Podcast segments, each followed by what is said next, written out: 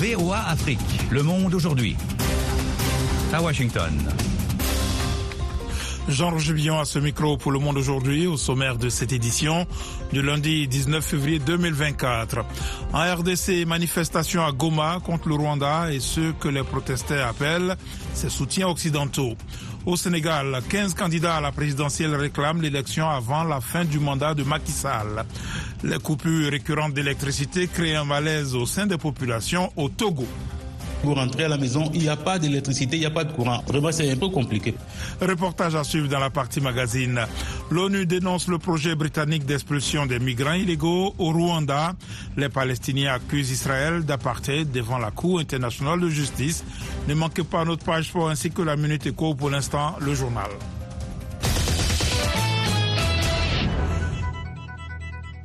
Dans l'est de la RDC, des dizaines de manifestants ont brûlé les drapeaux de certains pays occidentaux, selon Diagoma.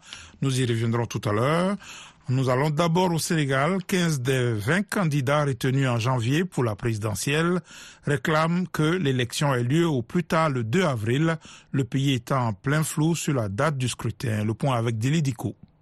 Les candidats assurent que la liste des 20 candidatures entérinées en janvier est intangible au moment où les débats portent aussi sur une reprise à zéro ou non du processus qui a vu le Conseil constitutionnel homologuer 20 candidatures en janvier. Les noms de 15 des 20 concurrents alors retenus figurent au bas d'un communiqué disant que la nouvelle date du scrutin, de même que celle de la passation de service entre le président et son successeur, doivent se tenir au plus tard le 2 avril. Les Sénégalais qui devaient voter dimanche prochain ignorent quand ils se rendront aux urnes après une séquence politique inédite depuis l'indépendance au cours de laquelle le président sortant Macky Sall a décrété le report de l'élection et le Conseil constitutionnel a invalidé sa décision. Cet enchaînement a déclenché une nouvelle et vive querelle sur la tenue de la présidentielle avant ou après le 2 avril, expiration officielle du mandat du président Macky Sall. Les 15 candidats constatent avec amertume que depuis la décision du Conseil constitutionnel, aucun acte n'a été posé par les autorités pour exécuter celle-ci, ajoute le communiqué. Le gouvernement militaire du Niger a nommé de nouveaux ministres des Mines et de l'Énergie dans le cadre d'un remaniement, divisant ainsi l'ancien ministère des Mines, du Pétrole et de l'Énergie en trois postes différents. Mahaman Mustafa Bark Bako, précédemment ministre des Mines, du Pétrole et de l'Énergie, sera donc désormais ministre du Pétrole. Le professeur Amadou Awa a été nommé ministre de l'Énergie et le colonel Ousmane Abarchi, ministre des Mines, selon un décret lu à la télévision d'État n'a pas donné les raisons de ce remaniement. Dans l'est de la RDC, des dizaines de manifestants ont brûlé les drapeaux de certains pays occidentaux ce lundi à Goma, les accusant de soutenir Kigali à travers la rébellion du M23. Nathalie Barge. Certains manifestants, dont les militants de la Lucha, ont brûlé et piétiné les drapeaux de l'Union européenne, de la France, de la Pologne et des États-Unis. Partis du centre-ville de Goma, les jeunes hommes ont marché jusque sur la route menant vers Sake, où les combats se sont intensifiés. Samedi, l'armée congolaise a accusé le Rwanda d'avoir attaqué l'aéroport de Goma avec des drones. Samedi également, les États-Unis ont à nouveau condamné le soutien du Rwanda au M23 et ont appelé Kigali à retirer immédiatement de la RDC tous les membres des forces de défense rwandaises et ses systèmes de missiles sol-air qui menacent la vie des civils et acteurs humanitaires dans l'est du pays, indique un communiqué du département d'État.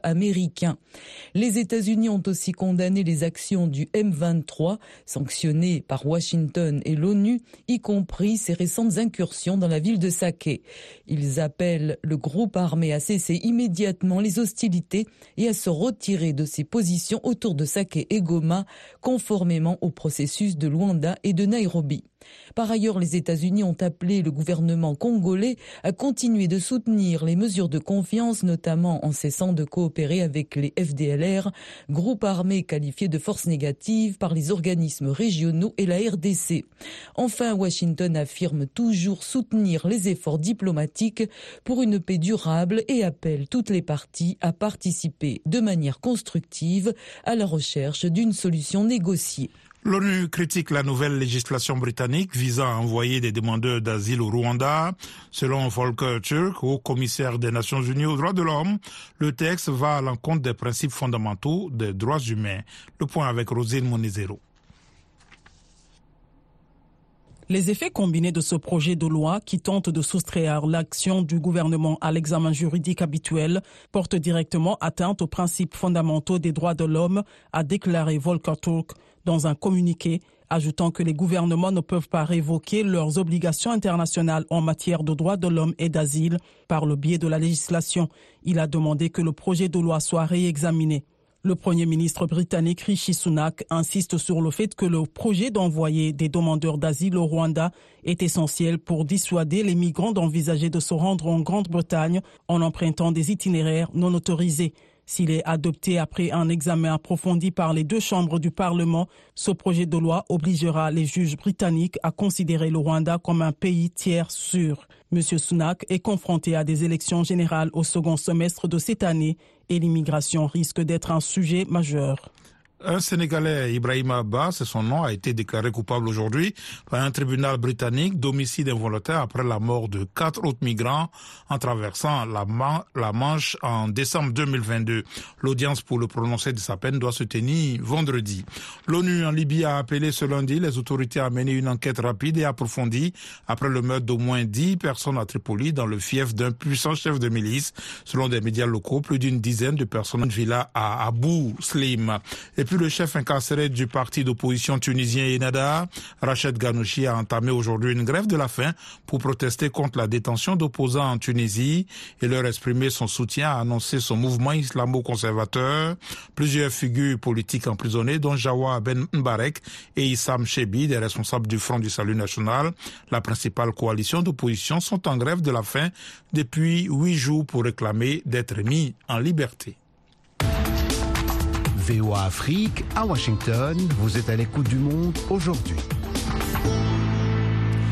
La Cour internationale de justice, plus haute juridiction des Nations Unies qui siège aux Pays-Bas, a débuté aujourd'hui une semaine d'audience sur les conséquences juridiques de l'occupation des territoires palestiniens par Israël depuis 1967. Le point avec Nani Talani. Devant les juges, le ministre palestinien des Affaires étrangères Riyad al-Maliki a dénoncé ce qu'il appelle un génocide en cours à Gaza. Il parle aussi de colonialisme et d'apartheid. C'est une obligation morale et légale d'y mettre fin rapidement, a-t-il déclaré. Parmi la cinquantaine de pays devant participer aux auditions figurent les États-Unis, la Chine, la Russie, l'Afrique du Sud et l'Égypte. Israël n'y participera pas, mais a appelé la Cour à rejeter la demande d'avis. Les juges prendront des mois avant de rendre leur avis qui est non contraignant, qu'Israël a d'ailleurs ignoré par le passé. Mais le nouveau délibéré de la CIG pourrait accroître la pression politique sur le gouvernement israélien concernant son offensive à Gaza qui tue des milliers de Palestiniens depuis le 7 octobre, suivant l'attaque du Hamas qui a fait près de 1200 morts en Israël. Ces audiences sont distinctes d'une affaire portée auprès de la CIG par l'Afrique du Sud qui accuse Israël de commettre des actes génocidaires à Gaza. Israël s'est emparé de la Cisjordanie, de la bande de Gaza et de Jérusalem-Est lors de la guerre de 1967.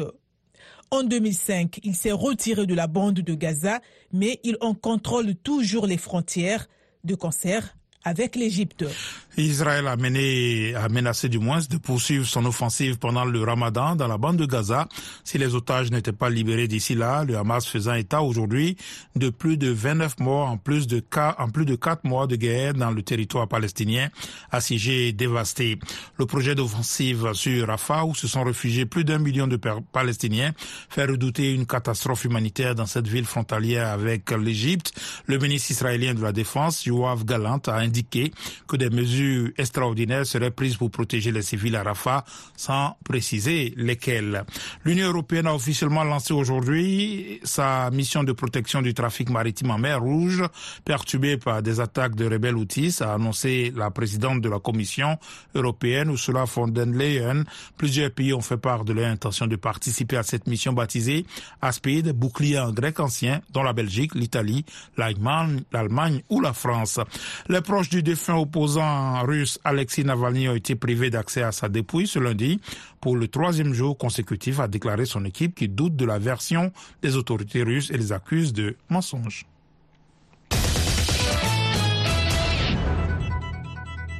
Voilà pour le journal, vous suivez VO Afrique.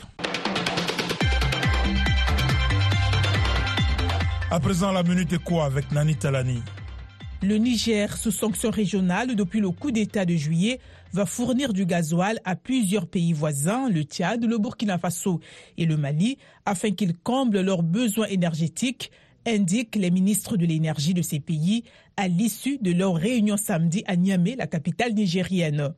Le texte précise que des discussions sont en cours pour la fourniture du Togo en gasoil.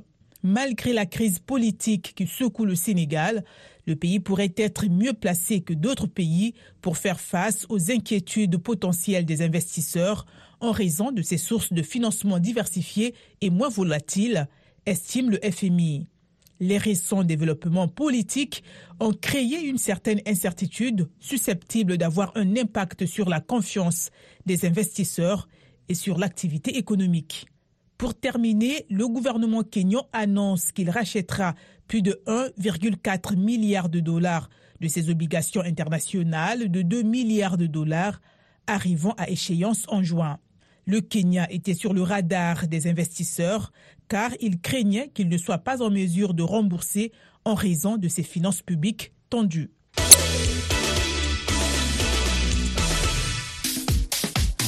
Place maintenant au sport avec Yacouba Ouedraogo. Bonsoir Yacouba. Bonsoir Jean-Roger, bonsoir à tous. Accord de principe pour une tenue de la prochaine Cannes en juillet-août 2025. Oui, la Confédération africaine de football a donné son accord de principe pour que la prochaine Coupe d'Afrique des Nations se tienne en juillet-août 2025 au Maroc. C'est ce qu'indique un responsable du comité en charge des compétitions de la CAF. Il explique que cet accord a été trouvé sous l'égide de la FIFA après des pourparlers entamés il y a plusieurs mois et qui se sont intensifiés lors de la dernière édition conclue ce mois-ci en Côte d'Ivoire. Les dates actuellement proposées sont du 20 juillet au 16 ou 17 août 2025, a-t-il conclu. La FIFA organise son premier grand mondial des clubs à 32 équipes du 15 juin au 13 juillet aux États-Unis. Par ailleurs, les qualifications pour la Cannes 2025 n'ont toujours pas commencé. Un tour préliminaire est programmé du 18 au 26 mars selon le calendrier de la CAF. La Cannes 2027, elle, doit être organisée dans trois pays, le Kenya, la Tanzanie et l'Ouganda. Cyclisme avec le Tour du Rwanda lancé hier. L'Israélien Itamar Enron a enlevé la deuxième étape courue ce lundi entre Muhanga et Nyaruguru, 130 km. Il s'empare du coup du maillot jaune que détenait Jonathan Verven. Au total, les cyclistes vont parcourir 740 km répartis en 8 étapes. Basketball NBA, l'Est étrit l'Ouest dans le match du All-Star Game. La sélection de la conférence Est a dominé l'Est de l'Ouest 211 à 186 pour un record de points lors d'un All-Star Game particulièrement plat disputé dimanche à Indianapolis. Le meneur des Milwaukee Bucks, Damien Lillard, 39 points, 6 passes décisives, auteur de deux tirs réussis du milieu de terrain notamment, a été élu MVP du match. L'intérieur des Minnesota Timberwolves, Carl Anthony Towns, a terminé meilleur marqueur de la rencontre avec 50 points. La partie a permis à LeBron James de fêter sa 20e sélection du match des étoiles, un record à 39 ans pour sa 21e saison NBA. Le match des étoiles sans véritable enjeu est un show qui met en avant les meilleurs joueurs de la Ligue depuis 1951. Le manque d'intensité de la rencontre est une habitude, même s'il est parfois contredit par une petite montée en puissance en fin de rencontre. Mais pas cette fois-ci. Page de sport VO signée Yakuba.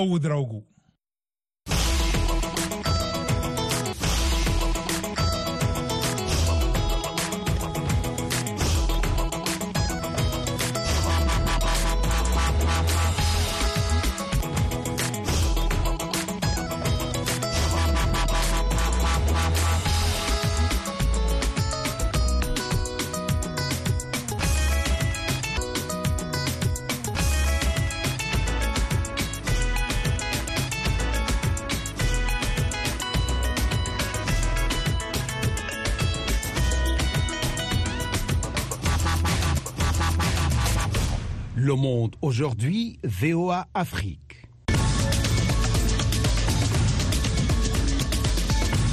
Vous êtes à l'écoute du monde aujourd'hui sur VOA Afrique. Jean-Roger Billon de retour avec vous pour les dossiers du jour. Au Togo, le pays vit depuis quelques semaines au rythme des coupures d'électricité intempestives. La situation s'est aggravée ces derniers jours au grand mécontentement de la population qui peut passer toute une nuit dans le noir en ces temps de forte chaleur. Les services et les commerces ne sont pas épargnés non plus. La CET, la compagnie de distribution et de commercialisation de l'énergie du pays, évoque des problèmes d'approvisionnement en provenance du Ghana et du Niger. De Lomé, notre correspondant Kossi Woussou. La nuit n'a pas été très bonne pour Dame Inès qui affiche une mine de mauvaise humeur. Tout son quartier de Kegezogbeji a été plongé dans le noir toute la nuit. Les coupures récurrentes d'électricité de ces derniers jours la mettent mal à l'aise. Avec la chaleur, les moustiques et tout, c'est impossible de dormir en cas de coupure de courant, monsieur. Vraiment, c'est compliqué. Il fait tellement chaud. On est soit obligé d'ouvrir la porte ou les fenêtres pour essayer d'avoir un peu de vent et tout. Vraiment, c'est insupportable.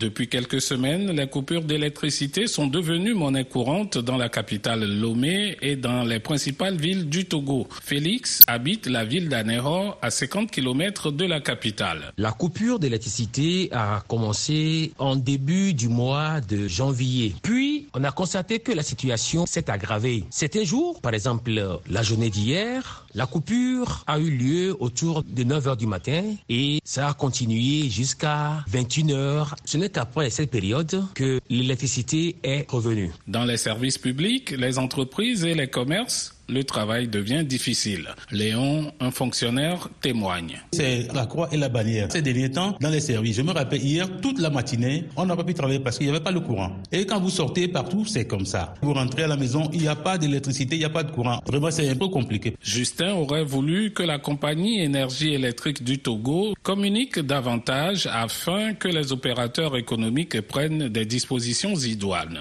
Ceux-là qui vendent des produits congelés, aujourd'hui ne savent plus à Pourquoi ne pas venir expliquer voilà la situation que nous avons et ça va durer deux mois, ça va durer trois mois. Comme ça, chacun à ce niveau va se préparer. Si c'est un congé temporaire qu'on peut donner peut-être aux agents, on saurait, on saurait le dire. Mais dans la situation actuelle, personne ne sait ce qui se passe. Un communiqué de la direction générale de la compagnie énergie électrique du Togo indique que cette situation est due à un retard dans la mise en œuvre des travaux de maintenance d'envergure sur certaines infrastructures de production d'énergie électrique et de gaz naturel au Ghana et au Nigeria, deux gros fournisseurs d'électricité du Togo. Pour Benetti Gagalo, la situation est préoccupante et mérite une meilleure considération. Oui, malgré les efforts du gouvernement, la question énergétique étant stratégique pour tout pays, l'ATC, l'Association togolaise des consommateurs, invite le gouvernement et tous les acteurs de l'écosystème énergétique togolais à une réflexion approfondie pour dégager les meilleures stratégies en vue d'assurer la souveraineté énergétique du Togo. Il faut dire que les Togolais ne sont pas au bout de leur peine. La société togolaise des eaux, qui fournit de l'eau potable aux populations, annonce qu'à raison des coupures électriques, la fourniture de l'eau potable connaîtra, elle aussi, des perturbations. Kossi Lomé pour VOA Afrique.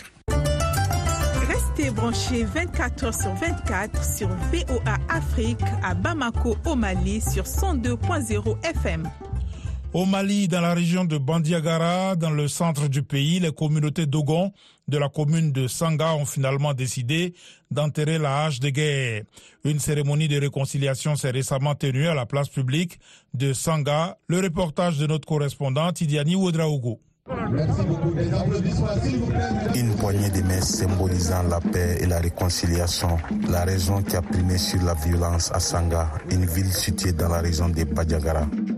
Il y a plus de deux ans, la quiétude des populations a été menacée par un conflit intracommunautaire. Ali Dolo est le maire de la commune de Sanga. Il estime que le conflit est venu de nulle part. Il n'y a pas de Sanga d'en haut, Sanga d'en bas. Tout Sanga, c'est Sanga. Et on a les mêmes noms de familles qui est Dolo, Bedi Landiras. Maintenant, les incompréhensions, ça c'est dans la vie d'un homme, ça a toujours existé.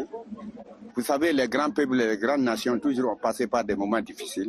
Des incompréhensions qui ont eu comme conséquence des assassinats ciblés, des restrictions de circulation qui ont durement affecté la cohésion sociale dans la commune. Dorcas Poudjougou est une femme de Sanga. Comme elle, beaucoup de femmes n'avaient pas accès aux foires. Il y avait beaucoup de difficultés. Les femmes ne pouvaient pas aller vendre au marché afin de subvenir à leurs besoins. On ne pouvait pas se rendre visite mutuellement entre parents car tout le monde était dispersé.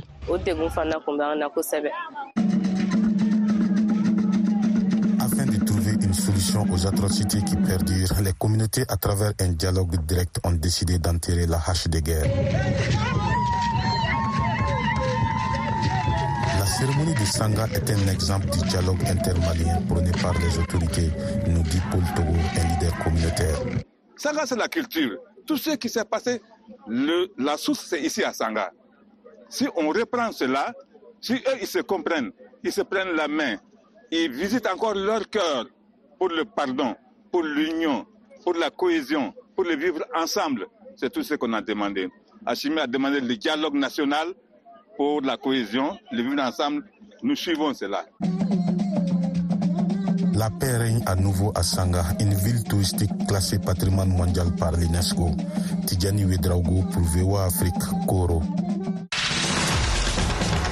La voix de l'Amérique, Bangui 101.7 FM. Partout dans le monde, des patients sont toujours confrontés à des pénuries de médicaments, bien que les blocages de la chaîne d'approvisionnement dus au Covid-19 soient résolus. Le Sénat américain envisage des solutions pour qu'un organisme à but non lucratif puisse trouver ces médicaments. Caroline Presutti, correspondante principale de la VOA à Washington, nous raconte le combat d'une femme pour obtenir les médicaments dont elle a besoin. Le récit est de Thierry Kaoré.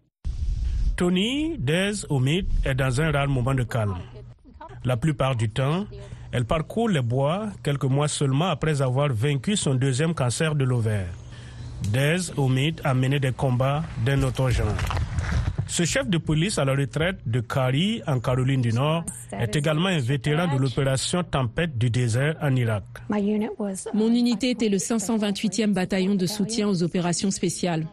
Aujourd'hui, le pays pour lequel elle s'est battue ne peut pas fournir à son médecin les médicaments nécessaires à sa guérison. Mon docteur est arrivé un peu énervé et m'a dit J'ai de très mauvaises nouvelles. Vous ne pourrez pas recevoir votre corbeau platine demain. Des Omid n'est pas la seule. L'Université de l'Utah a constaté que les pénuries de médicaments aux États-Unis ont atteint un niveau de record l'année dernière avec 309 médicaments manquants. La majorité d'entre eux sont des médicaments génériques bon marché comme le carboplatine. Laura Bay a fondé une association à but non lucratif, Angel for Change, basée en Floride et axée sur les patients qui s'efforcent de mettre un terme aux pénuries. Elle a trouvé le médicament, le carboplatine, dont Des Omid avait besoin. Le groupe approvisionne des hôpitaux entiers afin que les administrateurs puissent éviter de prendre des décisions difficiles concernant les patients malades. Laura Bay, fondatrice de l'organisation à but non lucratif Angel for Change. C'est le chef des acheteurs, le chef des pharmaciens, le chef des médecins avec une personne chargée de l'éthique qui ouvre les dossiers et disent qui va recevoir ceci et qui ne va pas l'avoir. C'est une stratégie actuelle d'atténuation des pénuries aux États-Unis. Le Congrès en a pris conscience. Le docteur Stephen Schleicher est médecin-chef à l'hôpital d'oncologie de Tennessee. Nous n'avons pas pu traiter 90% des patients qui auraient dû recevoir des médicaments. Les experts attribuent les pénuries au coût peu élevé. Voici comment cela fonctionne. Un médicament générique injectable nécessite des tests et un développement approfondi. Il nécessite des protocoles de fabrication précis et l'approbation réglementaire de la Food and Drug Administration. Ensuite, Selon les experts, le marché force le prix à descendre en dessous du prix d'une bouteille d'eau. Alan Kukel est vice-président de la pharmacie Civica. Ces prix bas réduisent la motivation et la capacité des fabricants à investir dans la qualité ou dans des installations plus récentes. Cela pousse la production à l'étranger. C'est le cas par exemple de l'Inde, où la FDA a récemment bloqué certaines importations pour des questions de qualité, ou la Chine, un fournisseur majeur de médicaments américains. Le secrétaire à la santé et aux services sociaux, l'agence qui s'occupe des médicaments sur ordonnance, a indiqué que son agence fait son possible jusqu'à ce qu'elle obtienne plus d'autorité de la part du Congrès. Cette autorité pourrait consister à proposer aux fabricants des mesures d'incitation pour les aider à combler le déficit. Écoutez VOA Afrique désormais partout en Afrique. Retrouvez toutes vos émissions préférées sur la chaîne 555 de Canal dans tous les pays francophones. Vous pouvez également nous suivre dans une trentaine d'autres pays africains, du Nigeria au Zimbabwe, en passant par le Ghana, le Kenya, la Tanzanie et la Zambie.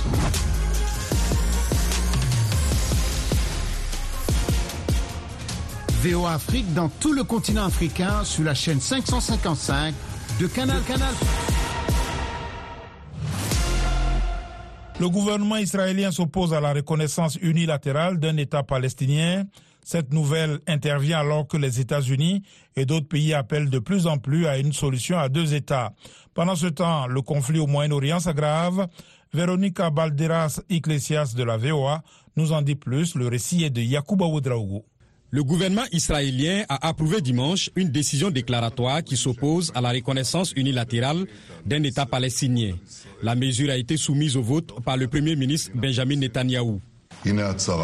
Israël rejette catégoriquement les édits internationaux relatifs à un arrangement permanent avec les Palestiniens. Un tel arrangement ne pourrait être obtenu que par des négociations directes entre les parties. Une telle reconnaissance, après le massacre du 7 octobre, accordera un prix important à la terreur. Netanyahou faisait référence à l'incursion terroriste de l'année dernière au cours de laquelle les militants du Hamas ont tué environ 1200 personnes et en ont pris 240 en otage. Le vote du cabinet israélien est intervenu le lendemain de la rencontre entre le secrétaire d'État américain Anthony Blinken et le président israélien Isaac Herzog en marge de la conférence de Munich sur la sécurité. Tout en étant un fervent défenseur de l'État juif, les États-Unis sont depuis longtemps partisans d'une solution à deux États pour mettre un terme définitif au conflit au Moyen-Orient. Nous pensons à la souffrance des personnes prises au milieu du conflit, y compris les hommes, les femmes et les enfants palestiniens de Gaza. Nous pensons aussi aux véritables opportunités qui s'offrent à nous pour un avenir meilleur et plus sûr pour les Israéliens, les Palestiniens et tous nos amis de la région. Sur le terrain, des Palestiniens évaluaient les dégâts causés par une frappe israélienne à Rafah, où la population se prépare à une offensive terrestre israélienne. Selon le ministère de la Santé de Gaza, dirigé par le Hamas, plus de 28 000 Palestiniens ont été tués au cours de la guerre. Les États-Unis ont déclaré que l'hôpital Nasser, le deuxième plus grand de Gaza, est maintenant complètement hors service. Les habitants du camp de réfugiés de Jabalia, dans le nord de la bande de Gaza, ont manifesté samedi pour dénoncer les pénuries de nourriture et de médicaments. Les épidémies et les maladies se répandent parmi notre population dans le nord de Gaza où il n'y a pas de médicaments. S'ils sont disponibles, un citoyen n'a pas les moyens de les acheter. Ce week-end, lors d'un sommet à Addis Abeba, l'Union africaine a condamné l'offensive israélienne. L'Algérie devrait présenter un plan au Conseil de sécurité des Nations unies cette semaine, appelant à un cessez-le-feu immédiat à Gaza. Les États-Unis ont déjà exprimé leur opposition au projet de résolution arguant qu'ils préfèrent un autre texte sur lequel ils travaillent avec des partenaires. Cette alternative inclurait une pause d'au moins six semaines dans les hostilités et la libération d'un plus grand nombre d'otages. Salut les amis, ici Roger Montou de VOA Afrique. Téléchargez et partagez l'application RM Show VOA. Vous allez pouvoir nous suivre en direct sans problème. Vous serez aussi en mesure de suivre des émissions manquées et nous appeler, participer en live en direct sur notre application RM Show VOA. Vous pouvez trouver l'application dans votre Google Play. Cherchez tout simplement RM Show VOA. Merci infiniment de rester connecté avec RM Show sur l'application Google Play RM Show VOA. Et partagez l'application pour rester scotché à nous suivre chaque jour entre 20h à 21h temps universel. Rappelez-vous que RM Show, c'est chaque jour à 20h temps universel sur VO Afrique. Et je vous dis comme d'hab, job bless, peace Africa. Le monde aujourd'hui, c'est la fin de cette édition. Merci de l'avoir suivi. Jean-Roger Billon à ce micro, à la mise en onde, Joselle Morissin. Un grand merci à la rédaction et à toute l'équipe de production. Rendez-vous sur notre site internet voafrique.com et nos pages Facebook, YouTube, la plateforme X et Instagram pour un suivi de l'actualité 24 heures sur 24. Je vous souhaite une excellente soirée à l'écoute de nos programmes.